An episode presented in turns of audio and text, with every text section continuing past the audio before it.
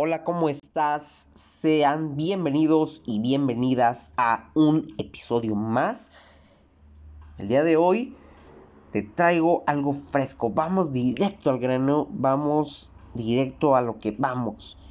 Y es un tema el cual yo quiero comentar porque es algo que sucede con todo mundo, con todas las personas y que en algún punto de nuestra vida solemos cometer, solemos pensar en ello y hacerlo.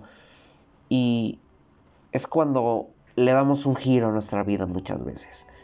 Y sí, estoy hablando de los errores, hablando de errores que han ocurrido en el pasado.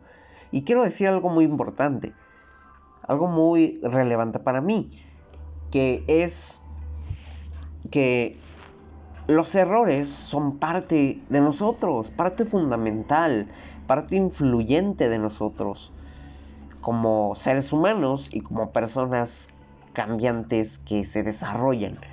Entonces, pienso que los errores que hemos cometido a lo largo de nuestra vida son por algo y son para posicionarnos en un mejor lugar, en un mejor estado, en algún en alguna situación.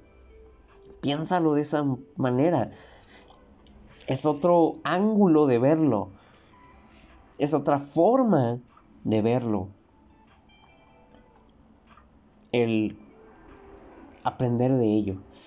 Y aquí es fundamental y mucho más importante no lo que hayas hecho, no lo que hayas cometido, dicho, sino el cómo te adaptas, cómo te adaptas y le das la vuelta, le das la vuelta y aceptas lo que hiciste, aceptas y ves desde otra perspectiva, desde otros ojos, el, el cómo actuaste, lo que dijiste, lo que hiciste, etc, etc. O sea, no importa lo que hayas hecho, sino importa más y para mí es mucho más importante el que el cómo más bien, el cómo le das la vuelta, el cómo tú tienes ese poder, esa habilidad de adaptarte, de darle la vuelta y aprender de ello para así corregir el rumbo eh, e iniciar un nuevo camino o iniciar una página nueva. ¿Sabes? Creo que eso es lo más importante a la hora de, de, vaya, retroalimentarte a ti mismo, de retroalimentación. Es la parte importante de verlo desde esta manera porque muchas veces nos solemos concentrar solamente en el error y en lo que pasó y en el hubiera y en el hecho, mas no nos ponemos a pensar en sí, ya pasó, sí, lo hice, pero ahora necesito corregir el rumbo, necesito aprender de ello para salir de allí. Es más valioso eso que el ponerte a estresarte y pensar en lo que hubiera pasado, en lo que hubieras hecho.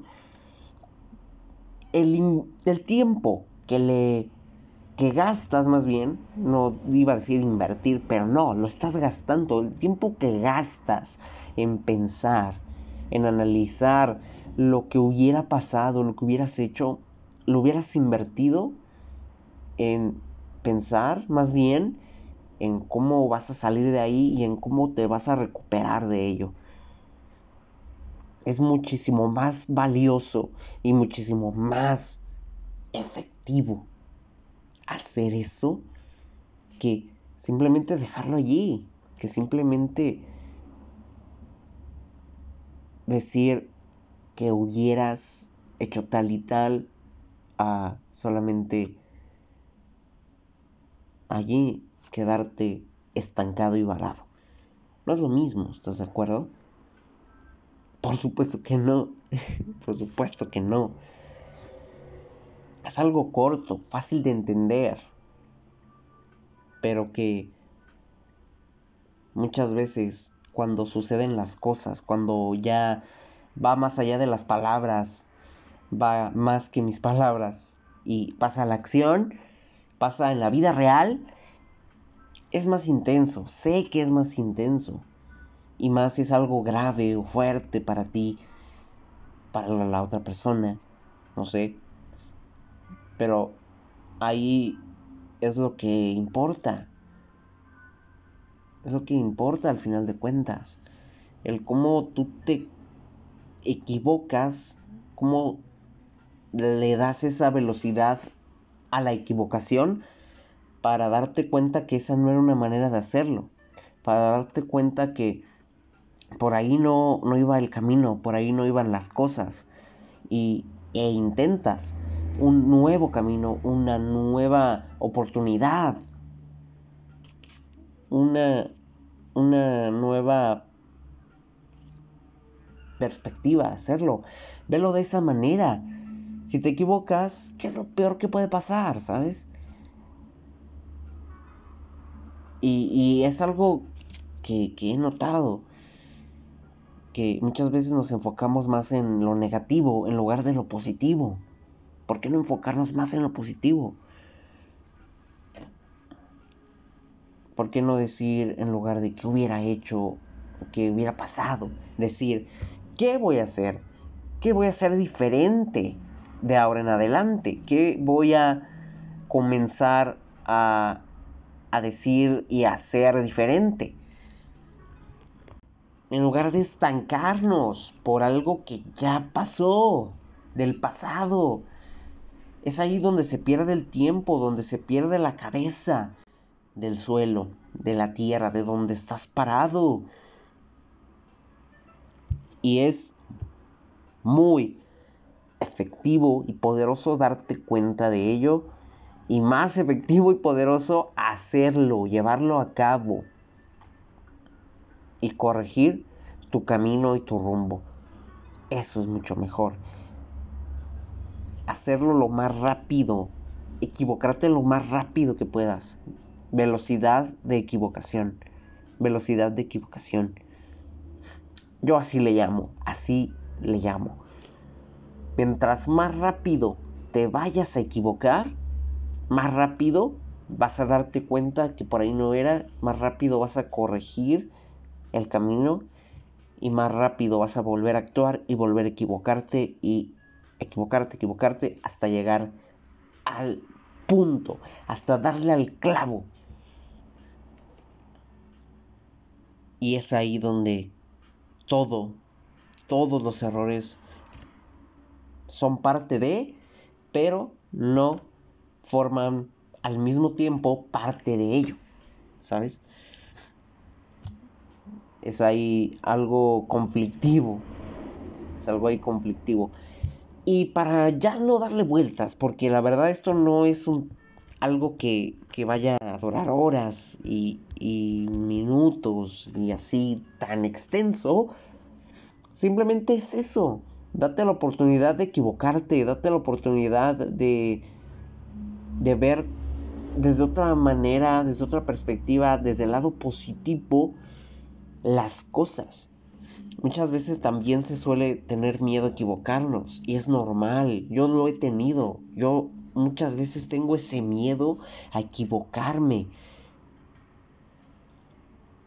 Y en lugar también de, decirnos qué es lo peor que puede pasar, creo que es mejor darle la vuelta, te digo, darle esa, esa, ese giro positivo y decirnos qué es lo mejor que puede pasar si hago esto. Y ahí es donde te da ese, ese plus para actuar. Para actuar. Y es mucho mejor. Es mucho mejor. Es darle la vuelta a cómo nos enseñan y cómo lo hemos visto en la sociedad. Te dejo con esto. Pregúntate, pregúntate como siempre, Recuerda, preguntarte es fundamental, hacerte preguntas es fundamental y es normal. No es nada del otro mundo, no es nada loco. Pregúntate, ¿cómo actúas cuando te equivocas? ¿De qué manera piensas cuando cometes algún error, cuando caes, cuando te desvías de tus metas, de tus objetivos? Y muy importante, cómo te recuperas, cómo y cuánto tiempo tardas en recuperarte y volver a actuar. Porque, vaya, no hay explicaciones, no hay ya explicaciones. Es claro, es claro. Simplemente darle a tu vida a tu ritmo de vida, a todas las áreas de tu vida, una velocidad de equivocación.